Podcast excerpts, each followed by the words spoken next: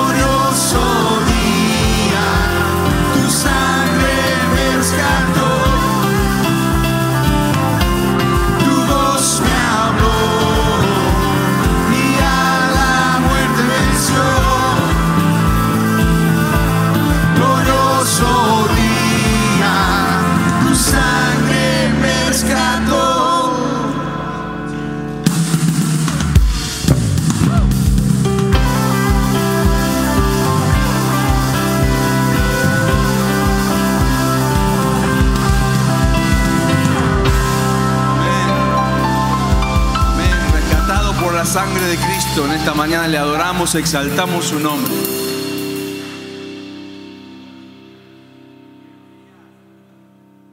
¿Cómo se encuentran esta mañana? Bien, ya casi estamos a mitad de año. Eso significa que casi es junio. Y si es junio, significa que casi comenzamos campamento. Así que si usted no tiene información, puede, tomar asiento. Eh, o lo hacemos al revés, yo me siento y usted se para. Pero mejor que usted esté sentado. Pero el campamento inicia en la página de la escuela cfcbilingualacademy.com. Este tiene toda la información acerca del campamento, el folleto y también acerca de la escuela. Si usted tiene hijos entre la edad de dos años o nietos o amigos o vecinos entre la edad de los dos años y octavo grado, hágale llegar la información, que entre a través de la página de la escuela para que no solamente sepa acerca de lo que es la escuela, sino que también acerca del campamento. Y ya si usted tiene alguna, alguna otra pregunta, estamos nosotros para servirle. Todos los que están aquí, bienvenidos. Los que están también a través de las redes sociales, bienvenidos a su iglesia, verdad en amor. Y cada domingo, a ver si este domingo sí me sale, a veces por los nervios nos, nos traiciona, pero verdad en amor es mi iglesia. Cristo es mi Señor y Salvador. Dios me ama a mí, yo amo a Dios, amo la verdad y amo al prójimo. Un aplauso porque esa es nuestra iglesia. Y si usted está aquí por primera vez, ¿por qué no levanta su mano, se pone de pie para poder reconocerle acá atrás?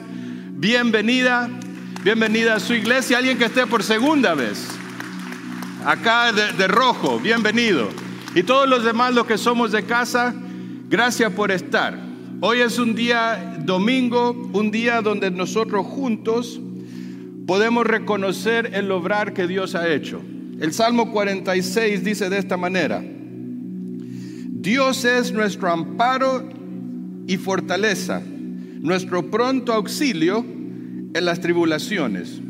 Por eso no temeremos aunque la tierra tiemble aunque los montes se derrumben en el corazón del mar, aunque sus aguas rujan y echen espuma, y se estremezcan los montes de su, de su braveza. Y sabe qué lindo, porque eso quiere decir, em, el, versículo no dice, Él es este, nuestro bienestar o no es para los que están bien, sino que Él dice, Él es amparo, fortaleza y es auxilio en las tribulaciones. Y eso quiere decir que para nosotros muchas veces nos encontramos así. Y muchas veces el domingo llegamos súper, súper cargados por las diferentes situaciones que vivimos durante la semana, por las preocupaciones que podemos tener en la cabeza, por problemas que hemos tenido en el hogar, confusión que a veces tenemos con los hijos. Pero sin embargo, mira lo que dice al final. Versículo 8 dice, vengan y vean los hechos del Señor, quien ha causado desolaciones en la tierra, hasta los confines de la tierra hace cesar las guerras. Quiebra el arco, rompe la lanza y quema los carros en el fuego. Versículo 10 hace una invitación. Estén quietos y reconozcan que yo soy Dios. Y en esta mañana, al, al poder continuar, a través del momento de la ofrenda, a través del resto de la adoración, que nuestro corazón realmente pueda estar quieto y reconozcamos que cuando cantamos estamos cantando a un Dios, que aunque todo en el mundo se pueda venir cabeza abajo prácticamente, para resumirlo en una palabra, Él continúa siendo nuestro amparo, nuestra fortaleza y nuestro auxilio. Que el resto de este domingo nuestro corazón se pueda centrar en esa persona. Que si no le conoces, que hoy sus obras puedan ser conocidas en tu vida. Y si ya le conoces como tu Salvador, que hoy nuestro corazón pueda animarse, porque entendemos en las manos de quién estamos. Amado Dios, gracias por esta mañana. Gracias Señor porque estamos en las mejores manos en el lugar donde no hay nada que nos pueda sacar, que no hay nada que nos pueda robar lo que usted nos ha dado. Gracias por su presencia en nuestras vidas. Gracias por encontrarnos en el lugar donde nosotros estamos. Gracias por permanecer fiel. Y gracias por continuar siendo real en nuestra vida. Por la ofrenda de esta mañana, Señor, oramos para que usted la multiplique y que cada uno de nosotros podamos dar con el corazón alegre, entendiendo que es una muestra de gratitud por todo aquello que usted hace.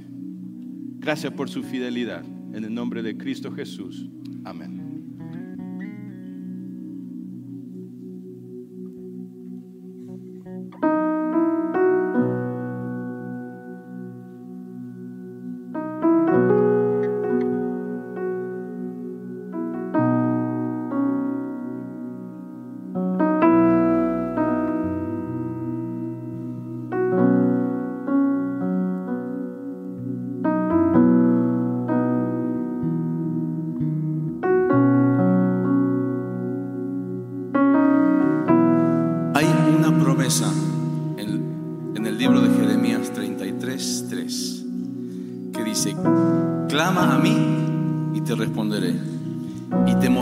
Cosas grandes y ocultas que tú no conoces. Y en esta mañana clamamos por tu vida que necesita sanidad, clamamos por tu familia que necesita restaurarse, clamamos por tu corazón, clamamos por almas para que puedan ser salvas, para que al escuchar la palabra de Dios en esta mañana puedan obtener la salvación. Clamamos al Dios que es el mismo hoy, ayer y por los siglos.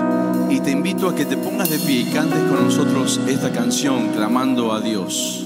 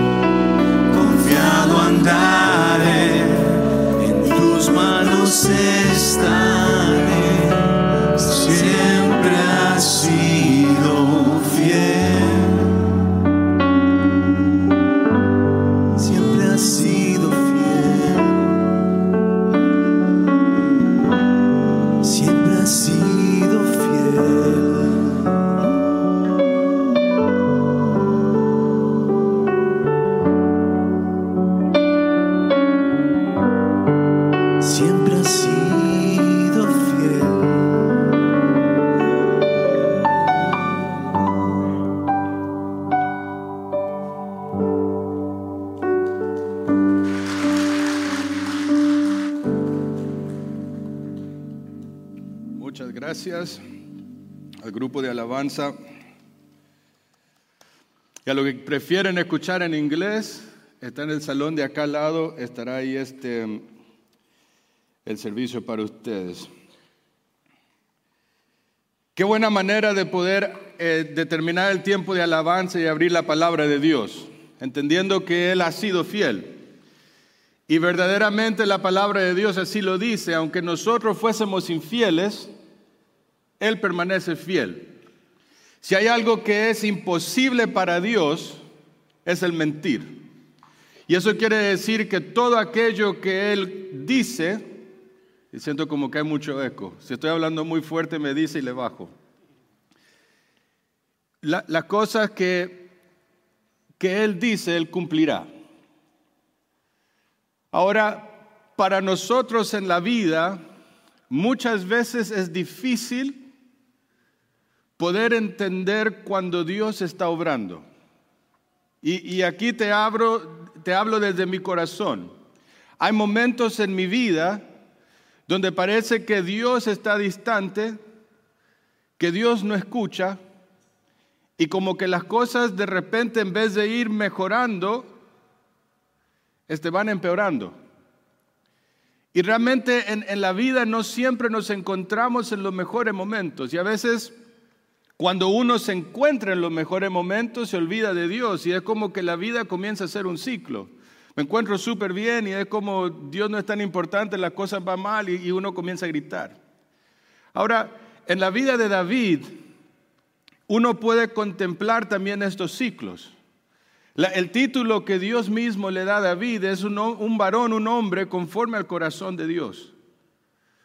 Eso quiere decir que Dios de cierta manera reconocía ese vínculo especial que, David tenía con él y, él con David. Que David, a pesar de todo lo que nosotros podemos leer en, en las escrituras, los altos y los bajos, lo bueno y lo malo, él tuvo un corazón para reconocer lo que Dios era en su vida. Y esto me, llevó a pensar un poquito eh, en, el título ¿no? del mensaje de hoy. Y, el título de hoy es Siguiendo el Camino Amarillo. Si usted no, lo reconoce en español, capaz que en inglés, en la película The Wizard of Oz, lo, que Dorothy tenía que hacer era seguir The Yellow Brick Road. Y en ese camino ella iba a poder encontrar la esperanza o aquella cosa que ella anhelaba. Porque en la historia ella había sido arrebatada en un tornado, en un ciclón, y había sido llevada a un lugar y el anhelo de ella era regresar al hogar. Ahora, en esta búsqueda, en este camino de seguir el camino amarillo, se encontró también con diferentes personas. Se encontró con una persona que era el espantapájaros. Ahora, el espantapájaros, cuando la conoció, él estaba quieto, inmóvil, y, le preguntó a Dorothy, Dorothy, ayúdame. Y ella lo, bajó del palo donde él estaba, y ella dice, y él le dice, yo quiero seguirte, porque yo quiero también llegar a ese gran mago y que me pueda dar el deseo de poder tener un cerebro para pensar. Y después ambos fueron recorriendo el camino. Todo, todo lo, seguimos, la canción. No la voy a cantar por el bien de ustedes, pero se iban cantando. Y, y cuando, cuando llegaron a otro punto, se encontraron con otro personaje. Y este era el hombre de lata. Ahora, este hombre había sido años que él había estado quieto al igual que el espantapájaro, pero como él era hecho de lata, estaba oxidado. Pero igual pidió ayuda y, Dorothy agarró el, aceite y comenzó a lubricarlo y él comenzó a moverse. Él dice, yo también quiero seguir con ustedes, porque así como tú quieres buscar el camino a casa y este quiere buscar el cerebro, yo necesito un corazón para poder sentir. Y seguían caminando. Y cuando siguieron caminando ya era Dorothy, era el espantapájaros y el hombre de, de lata. Y se encontraron con un león. Ahora el león también tenía un deseo. Y el deseo del león era poder llegar a este, a este mago para que lo pudiera hacer valiente. Pero imagínate la vida de estos personajes. Uno tenía el deseo de poder entender el propósito y llegar a ese destino era Dorothy. El espantapájaro quería poder tener una mente para poder pensar. El otro quería sentir.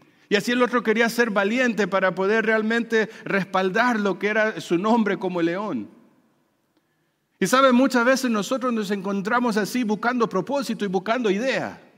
¿Qué es lo que yo necesito? ¿Qué es lo que yo quiero? ¿Hacia dónde quiero ir? Y acá David se encontraba en el capítulo 17 David ya se encontraba ocupando el trono, él ya se encontraba como rey de Israel. Y en este momento de, quietud le llega un pensamiento. Dice Primera de Crónicas, versículo capítulo 17, versículo 1.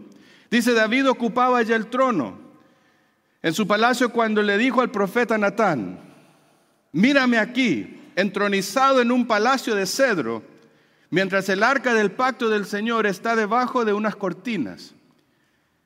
Y Natán le contestó, haz todo lo que, lo que de corazón te propongas hacer, que cuentas con el apoyo de Dios. Ahora me llama la atención de la respuesta de Natán, porque todo, todo mundo hubiese dicho, David, es, es la mejor idea, dale para adelante.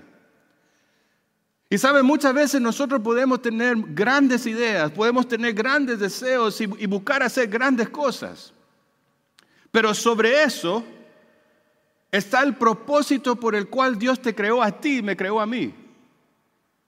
Y ahí es donde nosotros tenemos que entender de que aquello que Dios hace o quiere hacer en ti y en mí, siempre va a ser mucho más grande de lo que yo anhele hacer para Él. Todo lo que Dios quiere hacer en ti y quiere hacer en mí, siempre será mucho más grande de lo que tú y yo podamos hacer para Él. Y Natán, de una respuesta que le dio, le dijo, gran idea. Pero Natán estaba equivocado, porque dio una respuesta sin antes haber consultado a Dios. Y sabe, muchas veces nosotros en la vida vamos buscando este propósito, queremos obtener algo que pensamos que no tenemos, y vamos caminando ese camino amarillo sin entender todo lo que Dios ya nos ha dado. Y muchas veces vamos consultando a la gente y qué es lo que tú crees que Dios quiere y tiene para mí. Pero sabes, solo Dios te puede dar esa respuesta. Los demás podemos ser apoyo, podemos hacer una guía, pero jamás te podemos dar la respuesta que solo Dios te puede dar a ti. Yo te lo digo como pastor. Uno puede servir como una guía, dar un parecer, pero jamás te podemos decir lo que Dios quiere que tú hagas. Al menos que sea explícito en la Biblia, obviamente. Ahora, Natán se equivocó y aquí es donde comienza la, historia de David. El Proverbios capítulo 16, versículo 1 al 3 dice así, del corazón del hombre surgen los planes, pero, el pero del Señor proviene la respuesta de la lengua. Según el hombre, todo camino es limpio, pero el Señor pondera los espíritus. Versículo 3 dice, dice esta clave.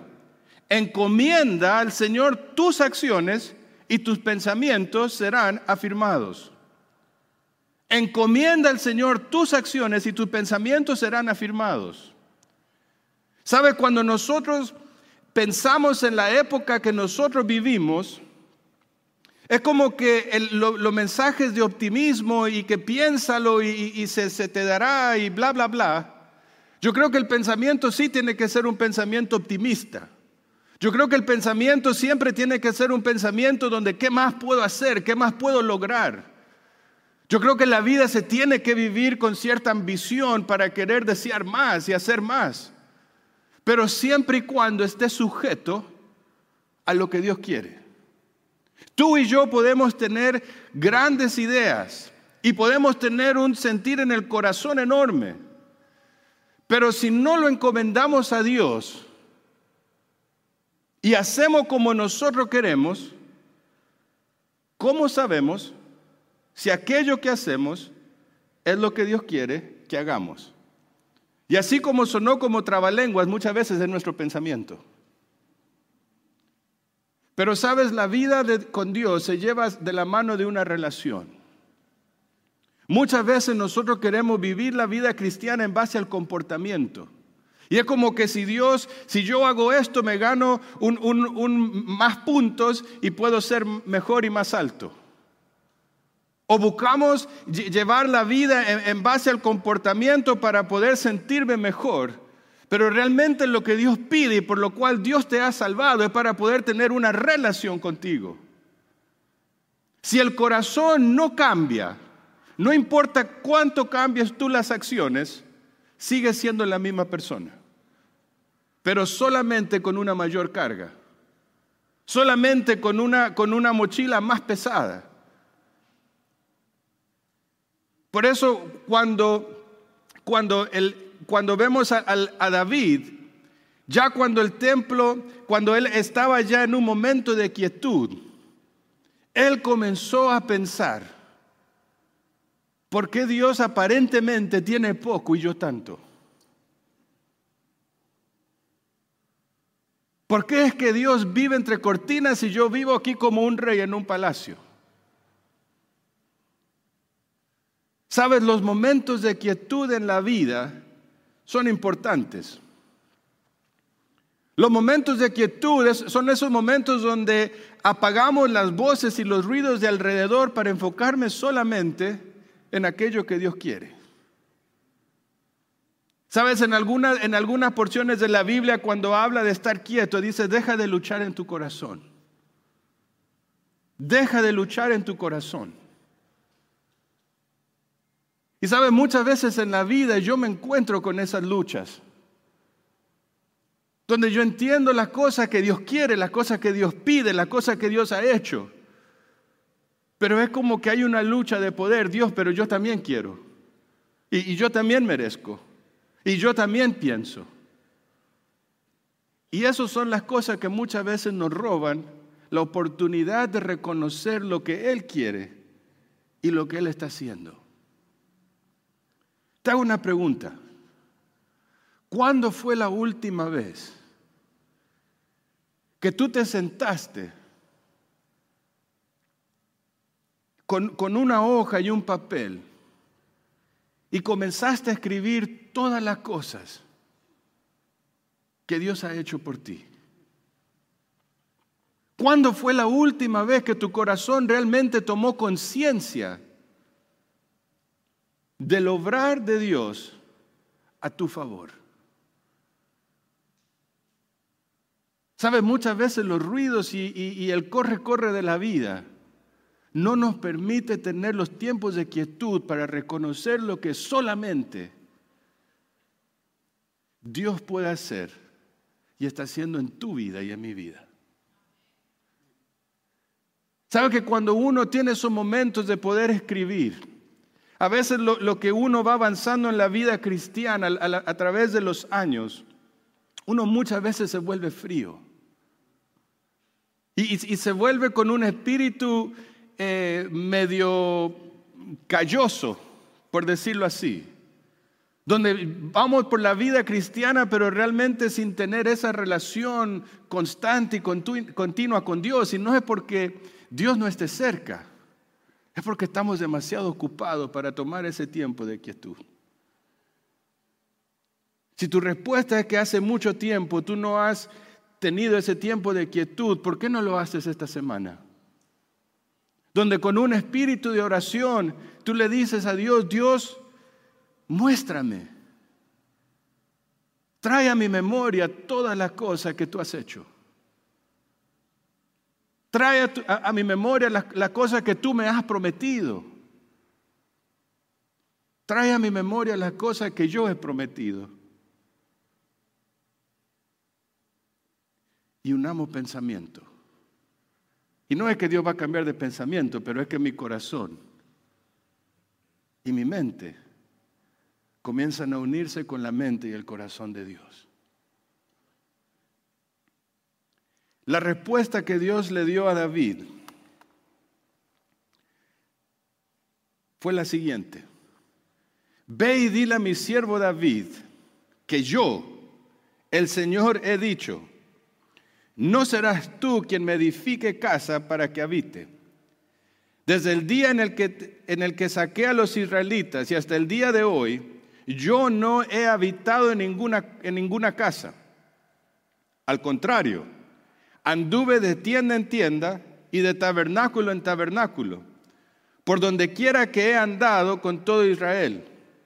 Jamás dije nada a ninguno de los jueces de Israel, a los que ordené apacentar a mi pueblo, jamás le pedí que me edificaran un palacio de cedro. Así que va a decirle a mi siervo David que yo, el Señor de los ejércitos, he dicho, yo te tomé del redil cuando andabas detrás de las ovejas para que fueras el príncipe de los pueblos de Israel. Interesante que dice príncipe y no rey. Pero dice, fueras el príncipe de mi pueblo de Israel. Yo he estado contigo por donde quiera que has andado y he derrotado a todos los enemigos que has enfrentado. Y ahora voy a hacerte famoso tan famoso como los más importantes de la tierra.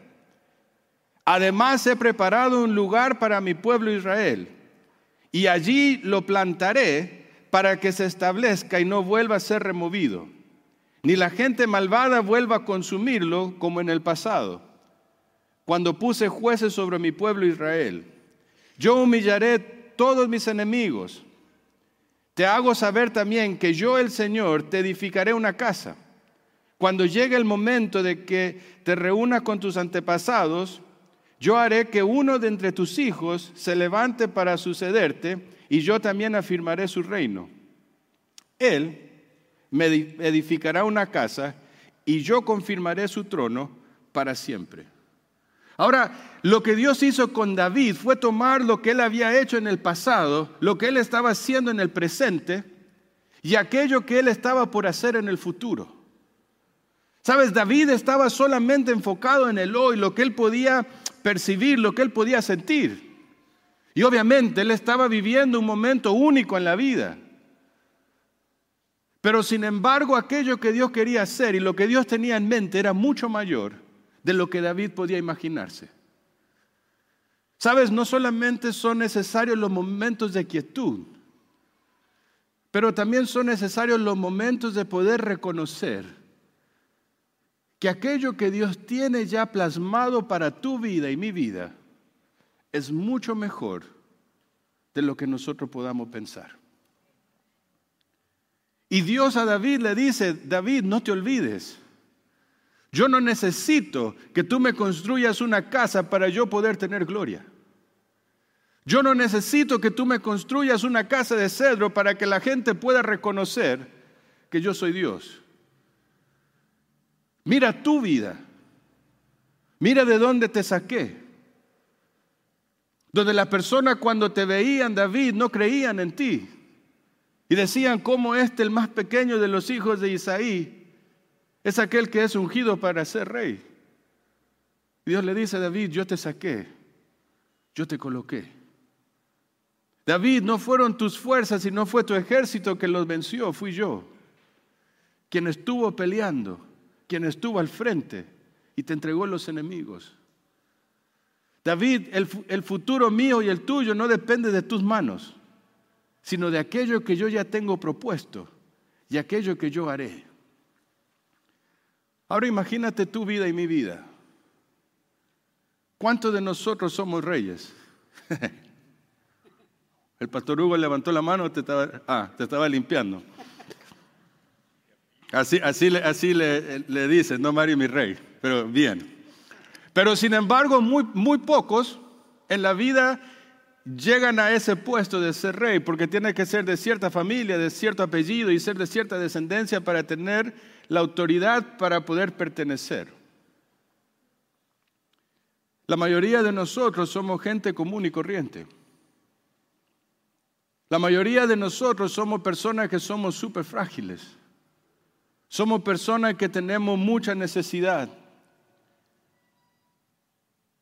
Necesitamos de Dios. Necesitamos de otros. Pero sin embargo, cuando nosotros vamos a la Biblia, lo decíamos durante la cena del Señor, Dios ha hecho un pacto que va mucho más allá de lo que tú y yo podamos imaginar. Y sabes, las cosas que tú has propuesto en tu corazón pueden ser muy buenas. Las cosas que yo me haya propuesto en mi corazón pueden ser muy buenas. Pero si no están alineadas con Dios, de nada sirve ser exitoso en aquello que es poco importante. De nada te sirve gastarte la vida invirtiendo la vida en las cosas que son poco importantes. Cuando Dios dice, yo conozco tu pasado, conozco tu presente, conozco tu futuro, ven a mí. Cuando Jesús dice, yo he hecho un pacto, un pacto donde yo derramé mi sangre, entregué mi cuerpo, para que tú puedas conocer lo que es la verdad, la vida, y puedas tener ese camino al Padre. Porque sabe, pocas veces Dios ha hecho pactos con los hombres. Pactos que son incondicionales. Cuando habló con Noé después de que hubo ese gran diluvio, nosotros vemos el arco iris. Ese es un pacto incondicional. Que decía Dios, Noé, nunca más volveré a destruir el mundo con agua. No le pidió al hombre nada a cambio. Después recorrieron los años y llegó un personaje llamado Abraham. Y Dios le dijo a Abraham, Abraham, de ti haré una gran descendencia. A pesar de que tu esposa es estéril, de que ya eres viejito, de ti saldrá una gran descendencia.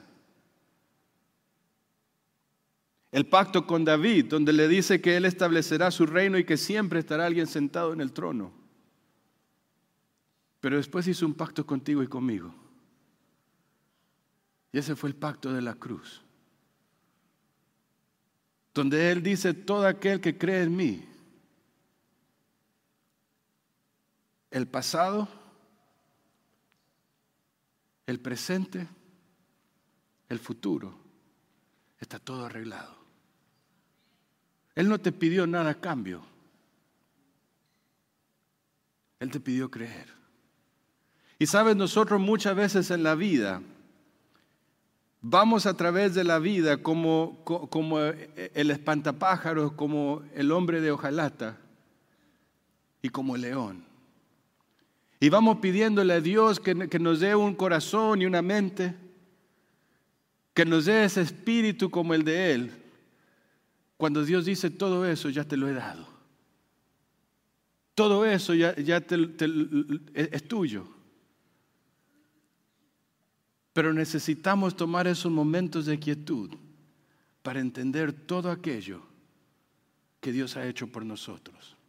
¿Sabe? Cuando nosotros vamos por la vida a prisa y a la corrida muchas veces es difícil poder entender todo lo que Dios ha hecho. Efesios capítulo 1 dice de esta manera, bendito sea el Dios y Padre de nuestro Señor Jesucristo, que nos ha bendecido con toda bendición espiritual en los lugares celestiales. En Él Dios nos escogió antes de la fundación del mundo, para que en su presencia seamos santos e intachables. Por amor nos predestinó por medio de Jesucristo, para que fuésemos adoptados como hijos suyos, según el beneplácito de su voluntad para alabanza de la gloria de su gracia, el cual nos hizo aceptos en el amado. En Él tenemos redención por medio de su sangre, el perdón de pecados según las riquezas de su gracia, el cual desbordó sobre nosotros en toda sabiduría y entendimiento y nos dio a conocer el misterio de su voluntad Hemos leído poquitos versículos. Y mira lo que la palabra de Dios dice que tú y yo ya tenemos. Vamos por la vida muchas veces pidiendo las cosas que Dios ya nos ha otorgado. Vamos por la vida anhelando las cosas que Dios dice ya lo tienes. ¿Sabe qué dice eso? Que nosotros necesitamos el momento de quietud para reconocer que Dios es Dios. Y necesitamos los momentos de quietud para reconocer el favor que Dios nos ha otorgado a nosotros a través de Cristo. Es verdad que muchas veces no nos sentimos escogidos, no nos sentimos amados, no nos sentimos con propósito alguno pero Dios ya lo ha dado. Y sabe que la clave de la vida cristiana no es en aquello que tú haces, sino que es en aquello que tú eres. Y cuando tú entiendes lo que eres, lo que haces automáticamente cambia. No al revés. Efesios capítulo 2, versículo 10 dice de esta manera. Nosotros somos hechura suya. Hemos sido creados en Cristo Jesús para realizar buenas obras, las cuales Dios preparó de antemano para que vivamos de acuerdo con ellas. Y sabe, cuando habla de acuerdo, habla de, de, tener algo en común. No habla de luchar, no, no habla de discutir, habla de entender. ¿Y por qué digo que la clave es entender lo que somos? Y no tanto lo que hacemos. Fíjate lo que dice Pablo. Así que hermanos, yo les ruego por las misericordias de Dios que se presenten ustedes mismos como un sacrificio vivo, santo y agradable a Dios, así como se debe adorar a Dios. Y no adopten las costumbres de este mundo, sino transfórmense por medio de la renovación de su mente.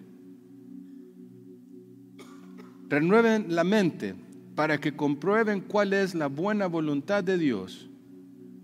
La voluntad de Dios, lo que es bueno, agradable y perfecto. ¿Sabes? Sino transfórmese por medio de la renovación de tu mente. Cuando el pensamiento cambia, la voluntad cambia. Y cuando la voluntad cambia, las acciones van de acuerdo con la voluntad de Dios. Te hago una pregunta y con esto cierro. ¿Dónde te encuentras tú en tu caminar con Dios? Si tú y yo no pudiéramos colocar a la par de David y estar en ese momento sentados, solamente David, tú y yo, por ponerlo de alguna manera, pero realmente tú y Dios,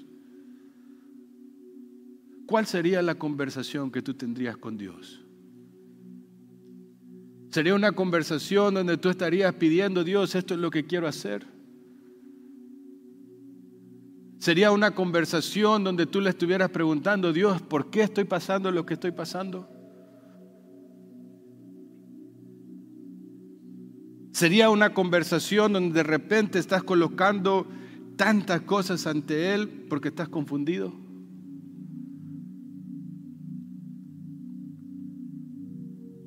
¿Cómo sería esa conversación?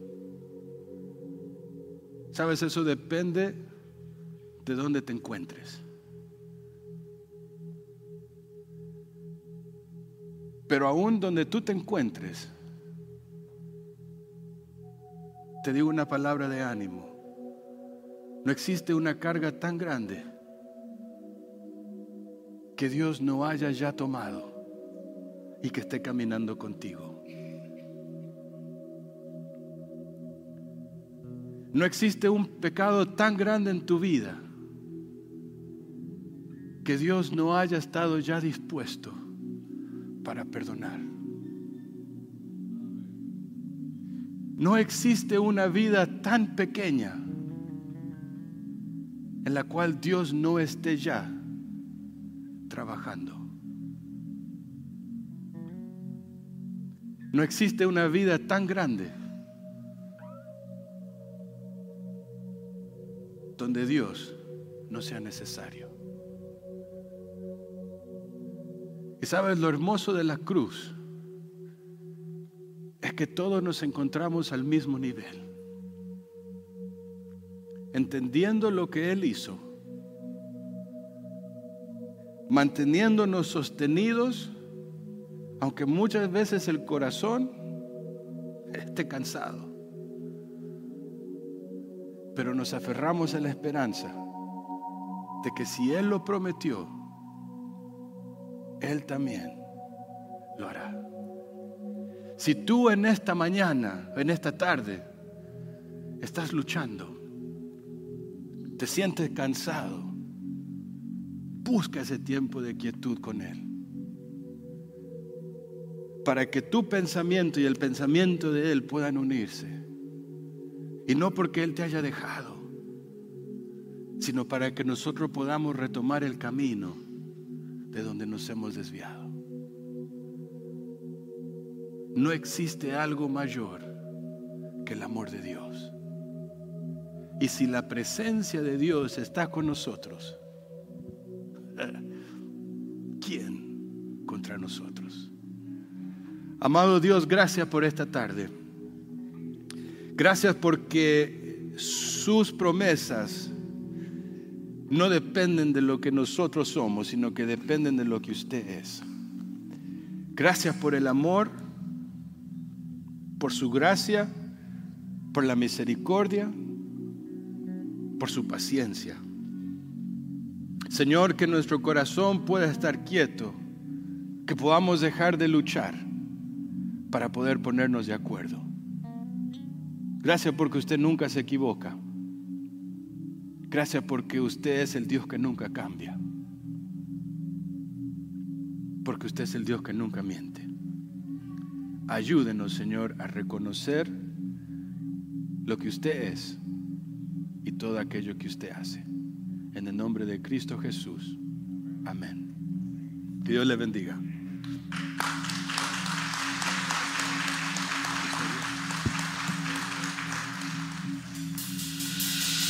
you